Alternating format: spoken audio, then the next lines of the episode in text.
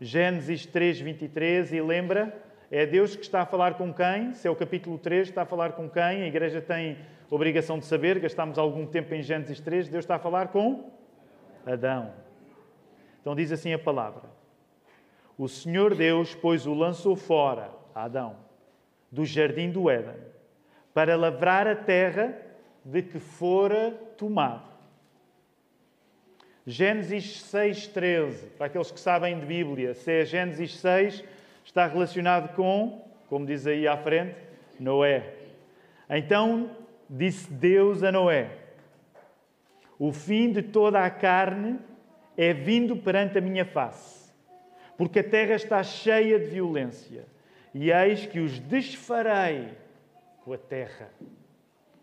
E agora avançamos para Gênesis 12. Já ouvimos Deus a falar com Adão, já ouvimos Deus a falar com Noé e agora vamos ouvir Deus a falar com Abraão. Ora, o Senhor disse a Abraão: Sai-te da tua terra e da tua parentela e da casa do teu pai para a terra que eu te mostrarei. E damos agora o salto para o livro do Êxodo, capítulo 3, e Deus agora está a falar com Moisés, no episódio da sarça ardente. Disse o Senhor: Tenho visto atentamente a aflição do meu povo, que está no Egito, e tenho ouvido o seu clamor por causa dos seus exatores, porque conheci as suas dores. Portanto, desci para livrá-lo da mão dos egípcios e para fazê-lo subir daquela terra a uma terra boa e larga a uma terra que mana leite e mel, ao lugar do cananeu e do eteu e do amorreu e do ferezeu e do eveu e do jebuseu. E agora, eis que o clamor dos filhos de Israel chegou a mim. E também tenho visto a opressão com que os egípcios os oprimem. Vem agora, pois, e eu te enviarei ao Faraó, para que tires o meu povo, os filhos de Israel, do Egito. A mensagem que eu vos quero pregar nesta manhã chama-se Se sabes adorar, sabes andar. Encontras o título aí projetado: Se sabes adorar, sabes andar. E nós estamos a começar, e eu quero que tu te sintas entusiasmado por causa disso, porque estamos no início de uma fase nova, de uma nova série de mensagens aqui na igreja, da abertura de uma igreja nova lá em Algés. Há muita coisa nova a acontecer. E nesta, nesta quantidade de coisas novas que há a acontecer, há um desafio que é para quem nunca leu a Bíblia, nós estamos a chatear muito para poder ler a Bíblia, do início ao fim, porque é uma grande contradição dizeres que és evangélico e nunca teres lido uh, a Bíblia toda. Então, significa que estamos hoje a começar o nosso caminho em Gênesis e Êxodo, e uma das coisas que acontece quando se começa a ler a Bíblia do início é que tu começas com uma fase de grandes aventuras, as aventuras do povo de Israel, dos patriarcas ainda e chega ali uma altura, que vamos falar acerca disso hoje, entras numa fase bem monótona, em que começa a lei, começam os rituais, começam os códigos civis, começam os códigos do tabernáculo. Porquê é que isso acontece? Porquê é que quando começamos a ler a Bíblia passamos destas aventuras emocionantes para uma fase tão chata? Deixa-me tentar responder ao longo de todo o sermão, mas já tentar espicaçar um pouco da tua curiosidade. Essa mudança de ritmo acontece porque só andamos em frente quando sabemos adorar Deus. E só sabemos adorar Deus quando sabemos ouvir a palavra dele. Portanto, hoje vamos para esse fenómeno do abrandamento das aventuras da Bíblia no segundo livro, no Êxodo, para compreender que só quando sabemos adorar é que podemos avançar. Só avançamos, só andamos em frente quando sabemos adorar. E neste caso, a nossa adoração não é uma qualquer, porque Jesus é essa mesma razão que nós temos para adorar. Jesus torna-se uma lei. Hoje vamos falar acerca de lei. Jesus torna-se uma lei para aqueles que são cristãos, uma vida nova para ser vivida no dia a dia. E Jesus é a razão do nosso louvor. Jesus é essa mesma liberdade, e hoje vamos falar de liberdade. Jesus é essa mesma liberdade que se torna lei para nós, que se torna louvor para nós. Vamos orar, vamos invocar o nome de Jesus. Deus Pai, tu és Pai, és Filho, és Espírito Santo. Estás connosco em todos os momentos. Nós sabemos isso. Acabámos de ouvir dois testemunhos espontâneos. Ao ouvir a história que a Clarissa contou, desta família. Senhor, nós ouvimos o testemunho da Nice, ao contar-nos como foi atravessar este acidente. E estas são as nossas vidas reais, Senhor. Não são vidas de cinema, não são uh, vidas de romances, são vidas reais. Às vezes têm aventura, às vezes parecem uma seca. Ó oh, Senhor, nós precisamos do Teu Espírito para compreendermos o plano que Tu tens para nós, quando a nossa vida parece fazer sentido mas nós queremos pedir a tua ajuda para nós compreendermos o sentido da nossa vida quando ela parece não ter lógica nenhuma. Isto significa, Senhor, que só tu tens o poder de reunir esta gente toda aqui de manhã e dar sentido a esta gente, porque tu és o Criador de cada pessoa que aqui está.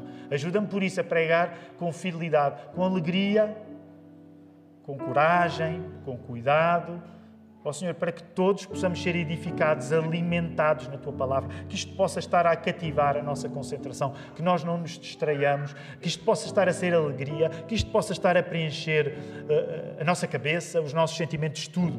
Queremos comer da Tua palavra, Senhor. Precisamos do poder do Teu Espírito Santo para fazer isto e invocamos o nome de Jesus para a nossa oração, ser precisamente a abertura para que a Tua vontade seja feita. Em nome de Jesus, nós oramos. Amém. Vamos voltar à palavra. Vamos, queridos irmãos. Temos aí um caminho, Gênesis e Êxodo pela frente. Eu não sei quantos não precisam de se acusar.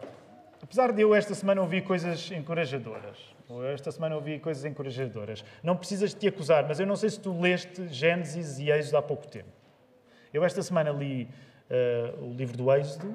Se, se começares a ler o livro do Êxodo, agora estou a falar leitura silenciosa, porque se for leitura em voz alta ela vai te levar mais tempo, mas o livro do Êxodo li menos de duas horas. O livro do Levítico, Gênesis já tinha lido noutra semana, o livro do Levítico uh, é mais curto ainda, são 27 capítulos.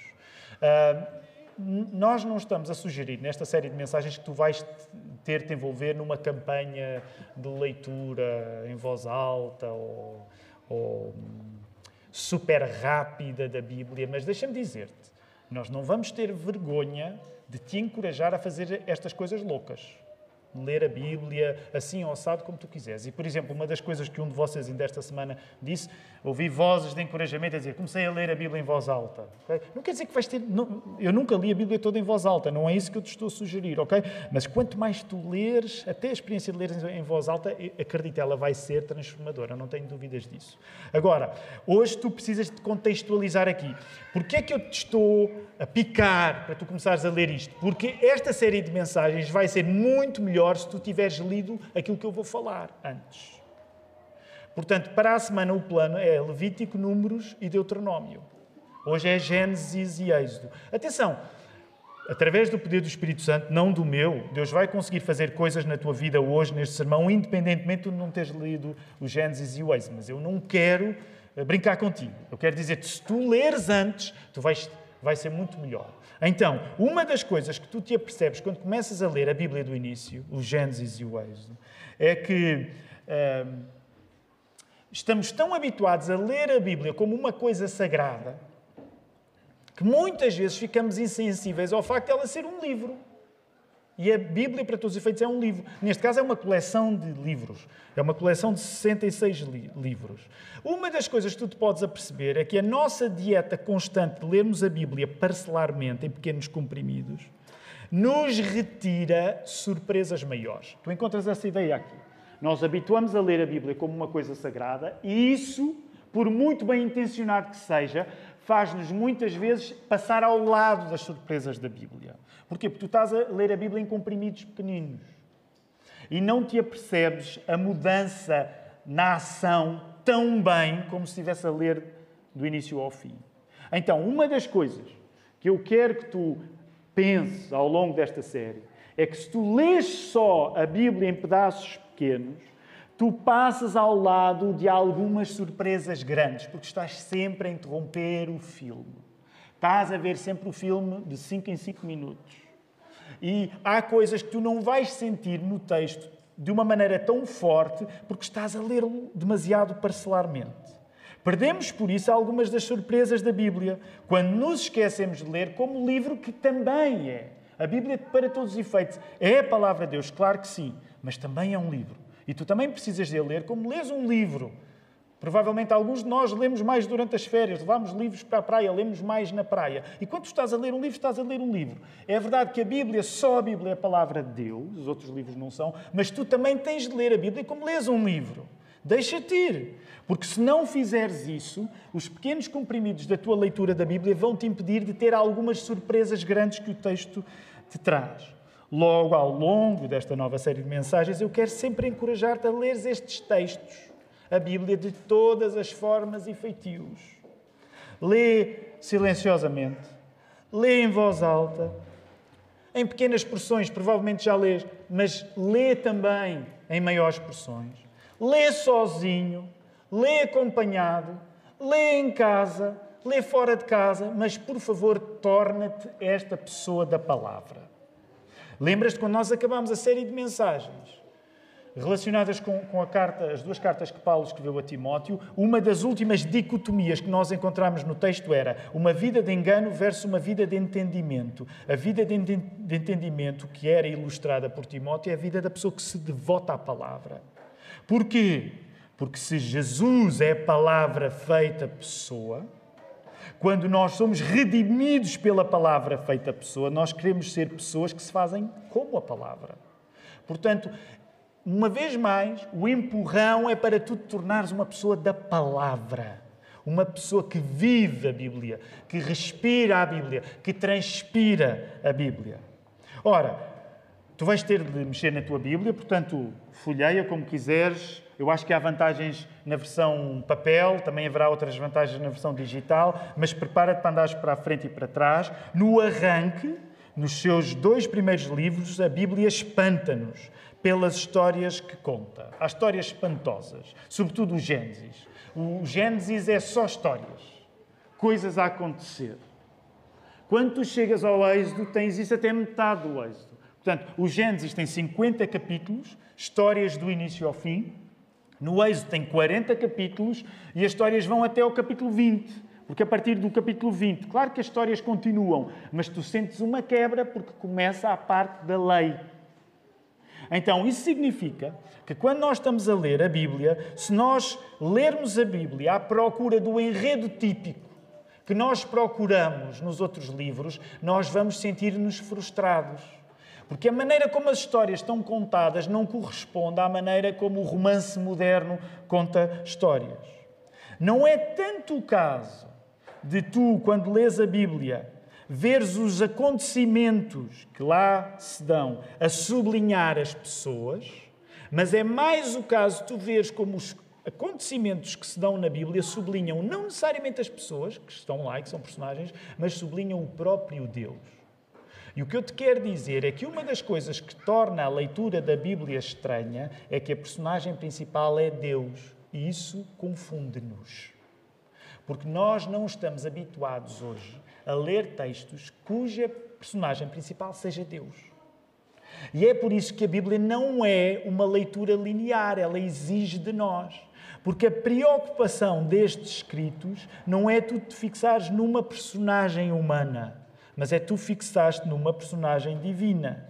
Nesse sentido, nós podemos dizer quem realmente está a acontecer, quem realmente está a acontecer, não é Adão e Eva, ou Noé, ou Abraão, Isaac e Jacó, José e por aí fora. Quem realmente está a acontecer nas páginas da Bíblia é Deus.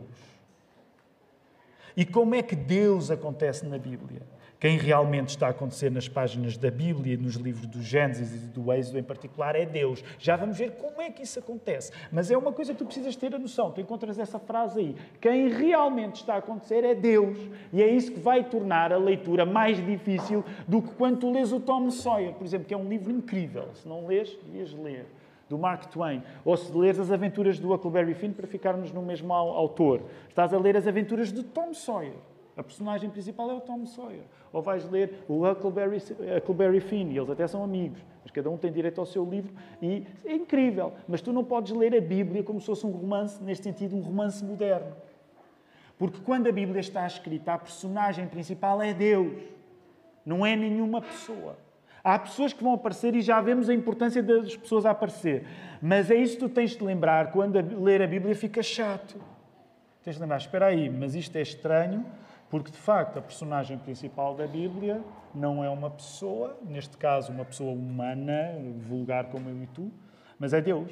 E neste caso um Deus que não é um Deus qualquer, é um Deus que é Pai, Filho e Espírito Santo. Portanto, a história é acerca de Jesus também. Logo, é este facto de Deus ser quem é colocado no centro das histórias que explica que estas histórias sigam sem, sem o rumo normal de todos os outros livros que tu lês. A Bíblia é esse livro estranho porque não tem vergonha de deixar Deus no centro. A Bíblia é um livro estranho porque não tem vergonha de deixar Deus no centro. E agora permite-me esta aplicação bem simples. Não tenhas receio de seres uma pessoa tão estranha como a Bíblia é estranha. Porque todas as realidades que manifestam Deus no centro se tornam estranhas para um mundo que não o reconhece no centro. Portanto, não, não fiques muito preocupado quando as pessoas disserem acerca de ti que tu és um pouco estranho. É normal. É equivalente com, olha, vai ler a Bíblia, também é um pouco estranho. Porque quando nós colocamos Deus no centro, naturalmente isso traz estranheza. Estamos habituados a viver sempre à procura de alguém no centro, de preferência nós próprios. Assim, muito sucintamente, muito sucintamente, porque como veem, há muita coisa a acontecer aqui. E já vamos voltar aos textos, mas lembra-te, estás em Gênesis 3, 8, 12 e Êxodo 3. Portanto, arranja aí maneira ou põe dedos, ou se estiveres no digital, nós vamos passar por Gênesis 3, Gênesis 8, Gênesis 12 e Êxodo 3. Como é que Deus acontece? Como é que Deus acontece no Gênesis e, no Êxodo? Porque partilhei convosco, é Deus quem está a acontecer. Como é que ele acontece? Deus acontece criando um povo a partir de pessoas que estão em trânsito por terem fé nele. Encontras essa frase? Esta é uma das coisas que tu podes compreender quando lês o Gênesis e o Êxodo. Não só o Gênesis e o Êxodo, toda a Bíblia, mas claramente tu percebes que isto está a acontecer no texto em Gênesis, primeiro livro da lei de Moisés, e no Êxodo do segundo livro. Porquê? Porque Deus está a acontecer. E como é que Deus acontece? Deus acontece criando um povo a partir de pessoas que estão em trânsito porque têm fé. Portanto, há um trânsito das pessoas de um lugar para o outro que é motivado pelo facto de elas ouvirem a voz de Deus e seguirem a voz de Deus. Há trânsito porque há uma voz que está a ser ouvida. E à medida que as pessoas andam de um lado para o outro ouvindo Deus, Deus suscita um povo daí. Sim, sucintamente, é assim que Deus acontece. Numa penada, vê agora os textos que temos à frente. Vai lá, Gênesis 3. Numa penada só, tu vais encontrar esta dinâmica. Primeiro exemplo, lemos em Gênesis 3. Adão e Eva, eles estão a sair de onde? No verso que nós lemos, eles estão a sair de onde? Estão a sair do jardim, estão a sair do Éden. Em Gênesis 8, Noé vai sair de onde? Noé vai sair da terra seca, porque vem aí um dilúvio. Gênesis 12, Abraão está a sair de onde? Abraão está a sair da sua terra, terra dos seus pais, Dur dos caldeus. Êxodo 3. Quem é que está a sair de onde? O povo de Israel precisa de sair do Egito. Para espicaçar a tua leitura, tu reparaste nos quatro textos que foram lidos, há uma palavra que foi sempre repetida. Reparaste qual era essa palavra que foi sempre repetida? Hum? Volta a ler, os, os versos estão no boletim. Há uma palavra que aparece sempre repetida. Saída, é verdade, mas dependendo das traduções, é, está relacionado com saída, mas tens outra palavra. Pronto, eu não andei a contar todas as palavras que apareciam repetidas, concentrei-me só nesta. Qual é outra palavra que tu encontras repetida aí? Terra. Terra. Há um trânsito. As pessoas que ouvem Deus, segundo o Gênesis e o Êxodo, nunca ficam no mesmo lugar. Há um trânsito que nasce de terra para terra. Para que estes movimentos aconteçam, a voz de Deus é ouvida. Para que estes movimentos aconteçam, é colocada confiança na voz de Deus. Para que estes movimentos aconteçam, essa confiança que é colocada na voz de Deus gera mudanças para melhor, que geralmente são também mudanças geográficas. Então repara, padrão, que tu tens em todos estes quatro casos. O movimento significa que a voz de Deus é ouvida. Adão e Eva ouviram a voz de Deus e do Éden saíram do Éden. Noé ouviu a voz de Deus e da terra seca ele passa para a arca, porque a terra seca ia ser destruída. Abraão ouve a, terra, ouve a voz de Deus e deixa a terra dos seus pais. Moisés ouve a, terra, ai, ouve a voz de Deus para tirar o povo de Israel do Egito. Então repara, tu encontras aqui a coincidência com aquilo que nós falámos a semana passada. Nós constatamos o padrão que mencionámos na semana passada. Tudo vem da voz, a fé vem da voz, a fé fica pela voz. Em todas estas histórias, longínquas, antiquíssimas, de um povo que não é o nosso, tu encontras este padrão.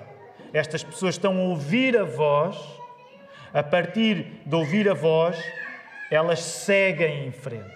E nesse seguir em frente, a vida deles melhora. Repara, que alguns de vocês provavelmente estão a pensar: ah, mas Adão e Eva saíram do paraíso. Naquela hora, eles saírem do paraíso foi o melhor que lhes aconteceu. Porquê? Porque se eles tivessem ficado no paraíso e comessem da árvore, o estado deles de, de serem pecaminosos, de serem pecadores, permaneceria para sempre. Portanto, até a saída do paraíso foi o melhor que naquela hora podia acontecer a Adão e Eva. Os bons exemplos que existem no Gênesis os bons exemplos que existem no Êxodo são sempre de pessoas que seguem o que Deus diz. A fidelidade é sempre uma questão de ouvir. Eu ouvi. E deixa-me dizer-te, é uma preocupação que a Bíblia não tem, mas hoje nós temos. Nós hoje não, precisamos, não, não pensamos tanto em fidelidade. Nós geralmente pensamos mais em felicidade. A Bíblia não tem a mesma maneira de pensar que nós temos em 2023. Mas é justo dizer que até a maior felicidade que a Bíblia te tem para ensinar é através do ouvir. Tudo começa com a voz, a fé vem pela voz e a fé fica. A fé fica através da voz também. Portanto, este mesmo padrão tu estás a encontrar. Agora repara, quinta-feira, como o Tiago anunciou, nós vamos ter oportunidade eventualmente de desdobrar isso porque são vários exemplos. Okay? Estamos a falar de vários exemplos e, e quando estamos numa série de mensagens assim, apesar de pregarmos positivamente, nós estamos a pregar panoramicamente, o que significa que temos de fazer sentido acontecer diante dos nossos olhos a partir de textos maiores, a partir, de porções maiores. O ritmo deste padrão é razoavelmente simples até Êxodo 20. Vai lá, Êxodo 20, para saberes do que é que eu estou a falar. Okay? Êxodo 3, tu tens o início da, da libertação, nós estamos a avançar muito. Repara, reparem bem o que é que nós já fizemos. Nós já passámos num sermão só do Éden para o Egito. Quando aqui há uns anos nós devotámos uma série só aos primeiros 20 capítulos do Êxodo. Hoje estamos a ir do Éden para o Egito. É muita coisa.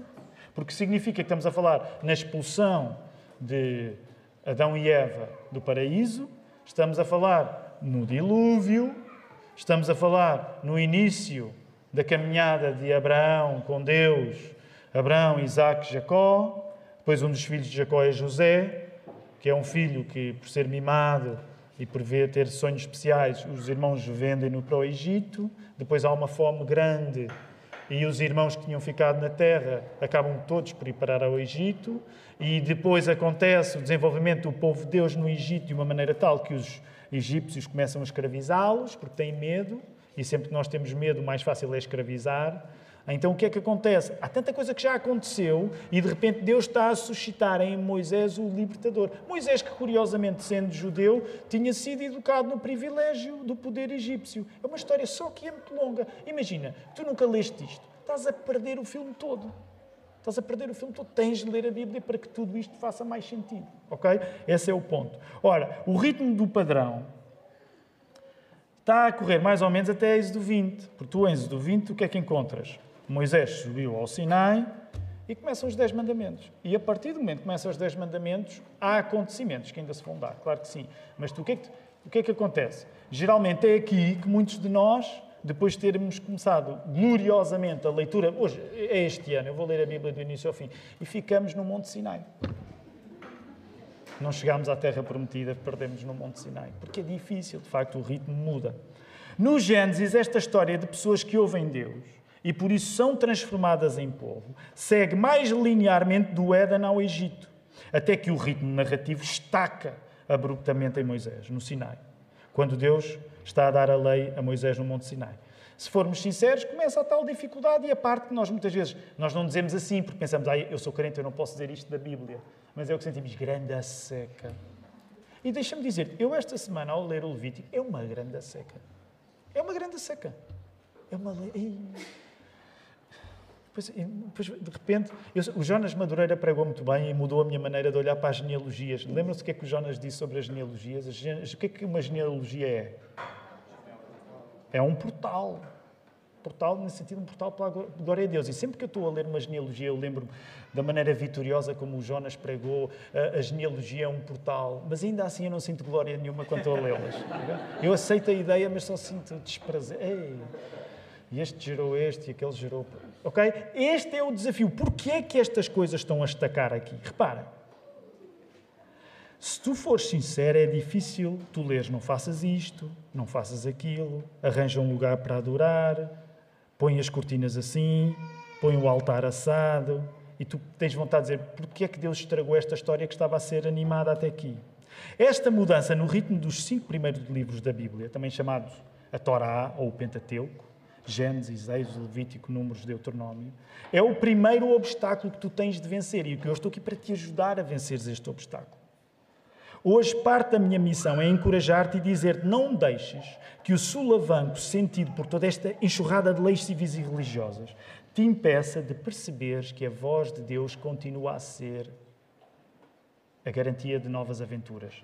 Encontras essa ideia aí, ok? Não deixes que o sulavanco que tu vais sentir quando chegas a Êxodo 20 e começas a atravessar Levítico e Números te impeça de perceberes que a voz de Deus é aquilo que vai garantir que a aventura continua.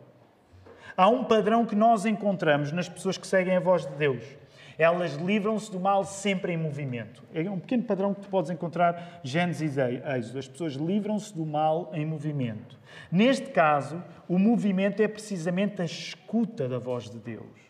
E o mal é o estrago provocado pelo pecado. Seja o pecado dos outros ou seja o teu próprio pecado. Mas tu encontras este padrão.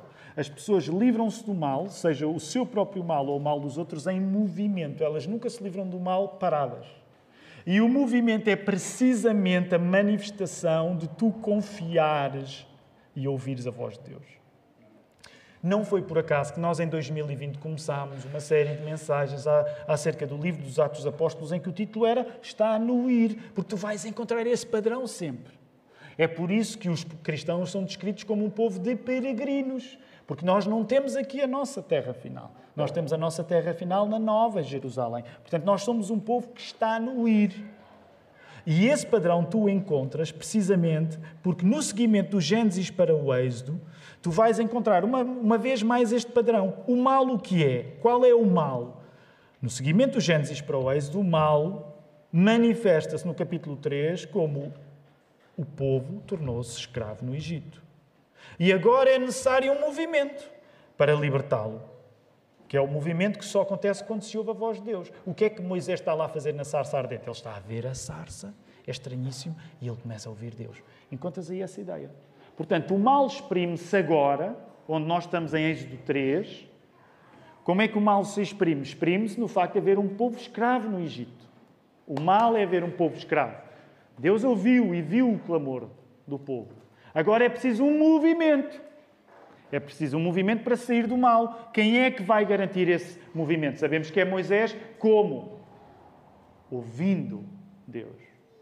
Portanto, tu tens este padrão. É necessário para libertar este povo escravo um movimento que vem de ouvir Deus. O mais difícil, já vamos falar acerca disto rapidamente, mas o mais difícil, se tu fores, já, já vais ver isto a acontecer, o mais difícil nem é o milagre da libertação. Sabes isso na tua vida? O mais difícil é a rotina chata de eu ter de continuar a ouvir Deus todos os dias, quando os dias não trazem grandes libertações. Tu vais ver esse padrão acontecer aqui. O mal é então o quê? A paragem forçada que a escravatura impôs. E o bem é o movimento de abandonar essa escravatura confiando em Deus. Moisés torna-se importantíssimo, e importantíssimo ao ponto de lhe ser atribuída a autoria destes livros, porque será o meio, Moisés será o meio que Deus usa para mover o seu povo para fora do mal. Tens o padrão. Mal é o movimento que tira as pessoas dentro do mal. Moisés é o mensageiro enviado para tirar o povo do mal da escravatura. E é aqui que tu vais compreender o tal sulavanco. Quando chegas a Êxodo 20 e começam as leis, deixa de aparecer as aventuras, começam as leis. Deixas de ter as histórias dos patriarcas de uma maneira mais direta, apesar de eles estão lá ainda, mas começas a ter, sobretudo, os códigos civis e religiosos. Por isso, para entenderes este momento e porque é que ele vai travar, para entenderes a travagem agora em Êxodo 20, deixa-me fazer-te uma pergunta. Tu sabes que tens uma circunstância má, que é a escravatura de um povo, e tu agora precisas que a liberdade aconteça. O que é que um povo obrigado a trabalhar, feito escravo, tem dificuldade em fazer? O que é que quando tu te confundes com o teu próprio trabalho tens dificuldade em fazer? O que é que tu tens dificuldade em fazer quando só trabalhas, trabalhas e trabalhas? Força. Sim, mas é uma, uma resposta ainda mais. Descansar. Quando nós, quando nós trabalhamos, trabalhamos, trabalhamos, precisamos de descansar. Precisamos de parar. Então repara, isto é curioso. A mudança mais urgente para alguém que se reduziu ao trabalho, para alguém que é escravo, é o descanso. A coisa mais difícil de tu ensinares a alguém que só sabe trabalhar é parar para descansar. Atenção, eu não vos vou colocar agora nos detalhes da escravatura dos judeus no Egito, mas tu podes aplicar este mesmo princípio para ti, não sendo tu, graças a Deus, um escravo. Quero ser cuidadoso, mas deixa-me usar a analogia. Mas quantos de nós não nos escravizamos nós próprios a trabalhar? E a coisa mais difícil que existe é nós pararmos. Porque quando nós nos reduzimos àquilo que sabemos fazer, parar e descansar é a coisa mais difícil. A mudança mais urgente para alguém que se reduziu ao trabalho é o descanso. A liberdade é, pensa nisto, um forçado a trabalhar poder parar. Interessante. E agora não podemos ir a detalhe, temos de avançar para o fim. Mas interessante, olha, aqui tens logo um assunto que vai percorrer toda a Bíblia. Toda a Bíblia. Que é a dicotomia entre avançar e descansar. Por um lado, eu disse-te que a fé é o progresso, é o movimento de saída do mal, mas tu vais lendo em Gênesis e Êxodo que parar é sagrado, porque este é o povo do Shabat. É o povo que precisa ser ensinado a descansar. O que é que tu também vais encontrar a partir do Êxodo 20, quando as leis começam? Vais encontrar o processo difícil de ensinar a alguém que só sabe trabalhar, coitado, naquele caso estavam escravizados, mas que só sabe trabalhar a saber descansar. É por isso, começa já a fazer pontes, é por isso que o nosso próprio Senhor Jesus é chamado o nosso sábado. E tu tens as duas coisas a acontecer na Bíblia. Os momentos de avançar, a fé é avançar, mas é sagrado saberes parar. Tu podes ler toda a Bíblia a colecionar a maneira como esta dicotomia se manifesta no texto. Há alturas em que é para trabalhar e há alturas em que é para descansar. Como o livro do Eclesiastes vai dizer, há tempo para tudo. O surgimento da lei, a partir do capítulo 20 do Êxodo, dado por Deus a Moisés no Monte Sinai, é o necessário para escravos se tornarem livres. Eles acabaram de ser libertados, mas eles precisam de ser ensinados a ser livres. E a lei é a maneira como se ensina um escravo a tornar-se livre. Por isso mesmo, a lei acontece já depois de Israel ter saído do Egito. E tu encontras a partir do capítulo 20, súbita, imparavelmente, lei, mais lei, mais lei, mais códigos, não faças isto, faz aquilo, veste assim, veste assado, faz isto para o tabernáculo, cuidado com o altar. Parece que tudo está a emperrar, parece que tudo está a ficar parado, mas é precisamente o contrário. Está a acontecer o movimento mais difícil de todos, que é tornar gente escrava gente livre. Pensa nisto. Os milagres. Nós não estamos a fazer justiça aos milagres que Deus fez através das dez pragas do Egito. Nós não estamos a fazer justiça ao, ao milagre do mar aberto, do mar vermelho aberto ao meio. Não estamos a fazer justiça a isso tudo, estamos a passar por cima, estamos a sobrevoar isso tudo. Mas pensa nisso: os milagres libertaram o povo externamente. É a lei que vai libertar o povo internamente. Uma coisa, tu já ouviste isto, de certeza. Uma coisa é tu saíres do Egito. Outra coisa é o Egito sair de ti. Compreendes? Com os milagres, com a morte dos primogênitos, com o mar vermelho aberto, Deus retirou poderosamente o povo do Egito. Mas é a obediência da lei que vai manifestar o Egito a sair do povo. Sem lei, qualquer libertação se torna caos. Eu não sei se tu gostas de livros ou filmes sobre o assunto, eu gosto. Às vezes aqueles filmes ou livros sobre um processo revolucionário qualquer. Porque, por um lado, é apaixonante tu veres o poder de alguma coisa a cair. Eu não sei se isto é muito cristão, mas eh, eu fico fascinado quando vejo o poder. Por exemplo, há uns tempos eu mostrava uh, uh, o último discurso que o Ceausescu fez na Roménia. Vocês encontram isso?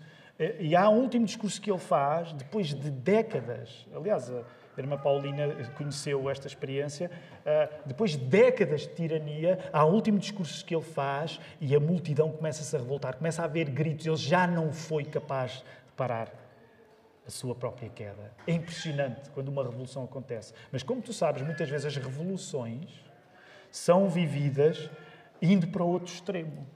Portanto, sem lei, qualquer revolução se torna caos. Não sei se já leste ou viste filmes de outros processos revolucionários a acontecer em que a coisa ficou completamente caótica. Porque sem lei, um escravo não sabe ser livre. E é esse processo que é mais demorado. É por isso que o ritmo do texto está a abrandar tanto. Por tua causa, porque tu és como eles, eu sou como eles. Porque uma coisa é tu teres uma libertação externa. Não fizeste nada por isso, foi Deus que te tirou. Mas outra coisa é no teu coração, no dia a dia, o Egito sair de ti. E repara, há aqui uma analogia, não sei se já pensaste nisso. Em termos espirituais, a libertação do povo do Egito é equivalente à nossa justificação. Nós somos protestantes, acreditamos na justificação e, posteriormente à justificação, o que é que acontece? Santificação. Então, a libertação é equivalente à justificação, porque aquela gente era do Faraó e passou a ser de Deus, passou a ser Israel, autónomo do Faraó. A libertação é a tua justificação. Tu eras de Satanás, no sentido em que vivias para ti próprio. Estavas, estavas feito um inimigo de Deus. E a partir do momento em que foste justificado, Deus reclama-te para Ele, tu és propriedade dele. A libertação é a justificação. Tu dizes: Eu não fiz nada disto, Deus fez por mim. Eu já não sou de mim próprio, eu já não sou de Satanás, eu já não sou das minhas paixões, eu sou de Jesus. Mas pensa nisto: a lei é equivalente à santificação. Produz um dia a dia ordenado após essa mesma libertação. Qual é a parte chata na nossa vida? É o dia a dia, quando há coisas extraordinárias. Por exemplo, os nossos testemunhos, as histórias de conversão, as histórias de libertação. Aliás, mesmo dizer, nos dois exemplos que foram partilhados agora, percebe como o mesmo acontece aqui. Clarissa estava a falar de uma família que foi transformada por causa da conversão de alguém nos Estados Unidos. E isso mudou gerações futuras em Portugal e no Brasil. E nós pensamos naquele dia, naquela conversão, é emocionante. Nas décadas que vêm a seguir, é quando vem a rotina, a parte chata, o dia a dia normal. Mesma coisa da Nice. Nice teve um acidente terrível nós lembramos, graças a Deus, Deus protegeu-a. Lembram-se do momento em que ela entrou aqui a primeira vez? Tudo isso nos emociona, são os momentos da libertação, os momentos da cura. Agora está a ser operada. Mas passou um ano, dia a dia, rotina, vida chata. A santificação é chata nesse sentido, porque é tu no dia a dia. E tu ficas zangado porque o texto abranda. Mas a tua vida também abranda. Porque é mais fácil Deus tirar-te do Egito do que tu próprio participares no processo do Egito sair fora de ti. É esse o abrandamento que está aqui a acontecer. No fundo, fé e obras. O dia a dia das obras. Muito menos excitante do que o abandono do pecado. Muito menos emocionante do que a saída do Egito. E é por isso que vem aí o deserto. Eles estão no deserto. Deixa-me, no entanto, acrescentar mais uma coisa. Para caminharmos para o nosso fim. Porque há mais uma coisa. Há um aspecto que eu quero que fique bem presente contigo ao perceberes como é que a lei abranda esta história. E te lembrares, ok, a lei abranda porque a minha vida também é muito mais branda depois das coisas grandes terem acontecido. Por exemplo, estou a pensar até nos jovens. Os jovens, muitos jovens, e os nossos adolescentes e crianças, trazem uma coisa espetacular, para mim foi, quando estava a crescer, mas é provavelmente experiências incríveis que tiveram nos acampamentos. E agora, o acampamento é nesse sentido, é sair do Egito, não é a grande libertação. Mas agora vem o dia a dia, começa as aulas, começa a vida como ela é. É essa a santificação chata. O abrandamento no êxodo é o abrandamento da tua vida depois dos grandes acontecimentos. Não desistas de o ler, porque tu não vais querer que as pessoas desistam de ti no dia a dia. Tu não vais querer que as pessoas só gostem de ti quando tu tens as grandes limitações para falar. Tu precisas de companhia no dia a dia, tens de continuar a ler a, a, Escritura.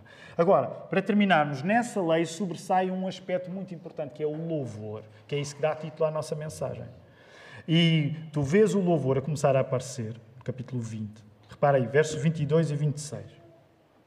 Lembra-te que este, este estudo, uma das partes mais exigentes é que nós lemos os textos e depois é, apanhamos o avião e, e, não, e não ficamos tão à beira do texto, estamos a ler panoramicamente. Mas repara, tu a partir do capítulo 20 ainda, logo a seguir aos 10 mandamentos, tu começas a ter uh, indicações acerca de ídolos e altares. Então disse o Senhor, verso 22, a Moisés, Êxodo 20, 22. Assim dirás aos filhos de Israel: Vistes que do céu vos falei, falei, não fareis outros deuses ao lado de mim, deuses de prata ou deuses de ouro, não fareis para vós. E começa a haver instruções acerca da adoração. Depois, a partir do capítulo 25, essas instruções vão entrar a todo o vapor. A moral é esta: não há lei que se segure sem louvor. A lei é a maneira como um escravo aprende a ser livre, mas não há lei que se segure sem louvor. Qual é a história que tu tens daqui em diante? E nós vamos ter tempo depois para ir para lá. Qual é a história que tu tens daqui em diante? O povo, muitas vezes, até vai ficar com a lei. Algumas vezes vai esquecer a lei mesmo. Outras vezes até vai ficar com a lei, mas vai, vai esquecer o quê? Vai esquecer a verdadeira adoração. De cada vez que a lei é vivida sem louvor, Israel perde o seu caminho, mesmo que já esteja na terra prometida. Imagina, tu hoje estás aqui. Alguns terão vindo com alegria, outros isto é uma grande seca. Portanto, há várias razões que nos, nos trouxeram aqui. Para aqueles para quem é uma grande seca, é precisamente isso que sentem. Só sentem lei. Porque o vosso coração ainda não está a borbulhar com louvor e com a adoração. O que é que nós afirmamos para muitas pessoas que não conheceram em Jesus? É para são os legalistas, têm lá as regras deles. Porquê? Porque a adoração ainda não é o combustível de seguir a lei.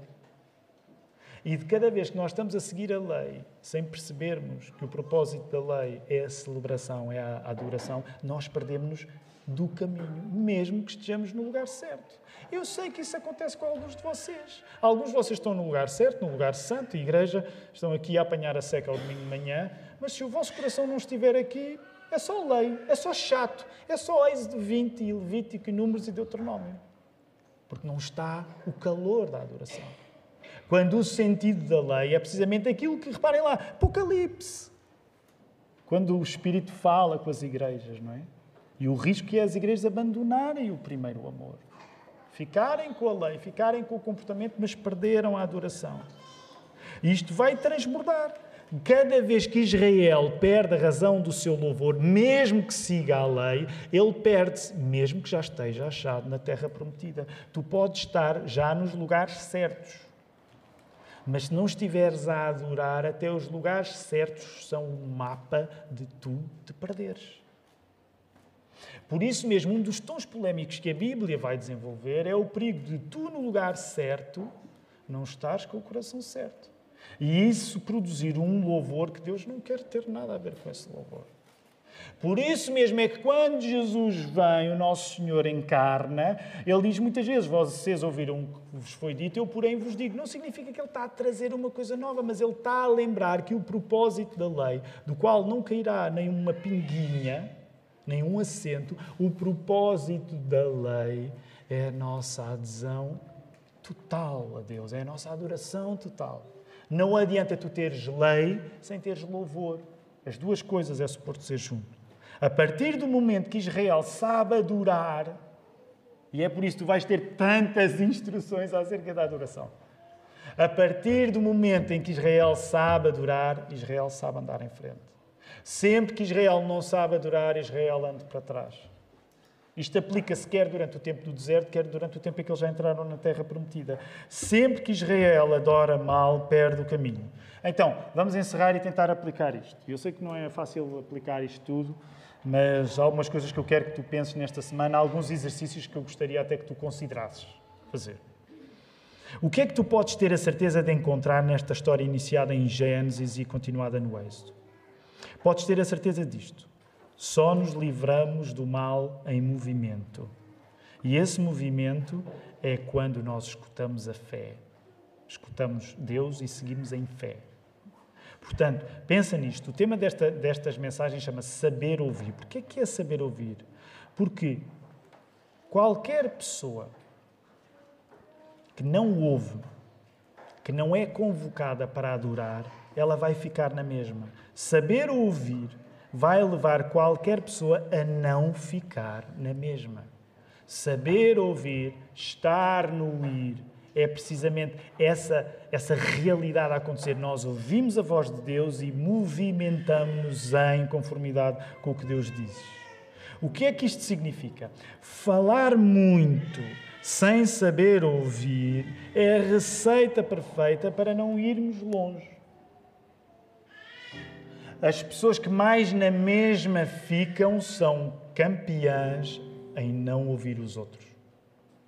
E falo por experiência própria. Porque muitos de nós, como eu, temos uma tendência para sermos tagarelas e passarmos a vida a falar. É tão difícil para nós ouvir. E tu sabes perfeitamente que enquanto não paras para ouvir, tu vais continuar igual a ti próprio. Pensa até nisto num exercício simples. E contra mim falo. Estou a dar exemplos que são muito pessoais. Muitos de nós temos uma facilidade incrível em que a conversa seja acerca de nós. E não nos cansamos. Falo de mim, de mim, de mim, uma hora naquilo e vou para a segunda hora, e terceira hora, e por aí fora. Uma coisa engraçada é que quanto mais tu falas acerca de ti, mais vontade tens de falar acerca de ti. É um ciclo vicioso. Alguns de vocês sabem, então, alguns eventualmente estão a pensar nos vossos cônjuges e dizer, pá, esta é direta para o meu marido ou para a minha mulher. Independentemente de para quem é que é, tu sabes que quando nós nos entregamos apenas a falar, nós vamos ficar na mesma, porque cada vez ficamos mais viciados em sermos o centro da conversa. Logo, andar para a frente não acontece sem aprender a ouvir e não é possível aprender a ouvir a palavra de Deus sem querer adorá-lo, escutando e respondendo à sua palavra. Agora repara, isto não são apenas histórias do Velho Testamento. Isto não é apenas um texto arcaico que tu foste uh, educado a ouvir por razões familiares. Isto não são apenas as histórias do Velho Testamento. Isto são também as nossas histórias, gentios libertados, por aquele que se fez o nosso descanso infalível, o nosso sábado, o nosso Shabat, o antídoto para todos os ciclos que pareciam inquebráveis e que nos escravizavam ao pecado. E esse alguém é Jesus. Tu encontras essa frase aí. E eu sei que ela é grande, mas ela em grande parte está a tentar essa frase, a estar junto tanta coisa que está a acontecer nestes textos antigos. História não é só de Abraão, Isaac e Jacó. A história não é só de Moisés e do povo de Israel. É a tua história. Quando tu estás a ler esta história, tu encontras-te lá. Espera aí, isto é acerca de Deus, mas isto conta a minha história. Porque aquele que é capaz de nos fazer mais do que o trabalho que temos para fazer, de ser o nosso descanso, de sermos quem nós somos quando sabemos parar, e aquele que é capaz de nos fazer avançar, é Jesus.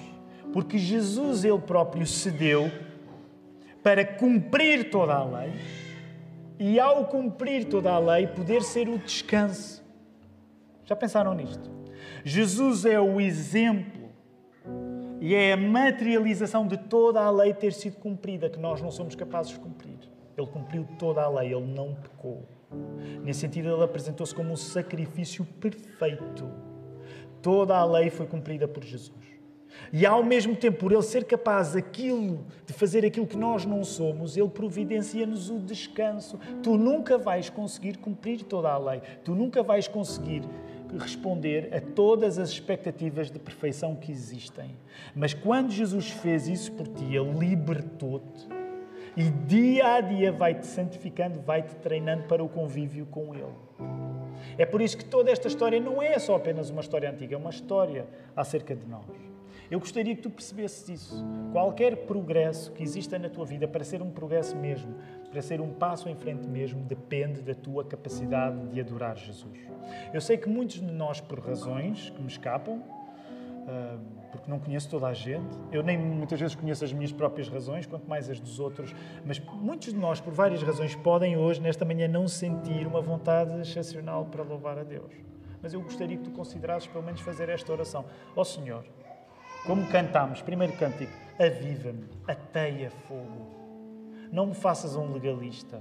Não me faças alguém que quebra a lei, nem que só quer cumpri-la sem amor. Mas acende, acende em mim o fogo de compreender como o meu Senhor Jesus merece todo o louvor. E de cada vez que tu louvas Jesus, tu já encontraste o teu caminho. E tu sabes isso. Porque muitas das coisas que acontecem aqui são fundamentais para o caminho que tu vais fazer depois. Que este seja um dia de Shabat, de descanso, de confiança em Jesus, para amanhã, quando a tua vida é chata recomeçar, tu celebrares não só que saíste do Egito, mas que a tarefa do Egito sair de ti vai ser continuada pelo amor de Jesus. Vamos louvar o nome dele, vamos ficar em pé, vamos louvá-lo com alegria.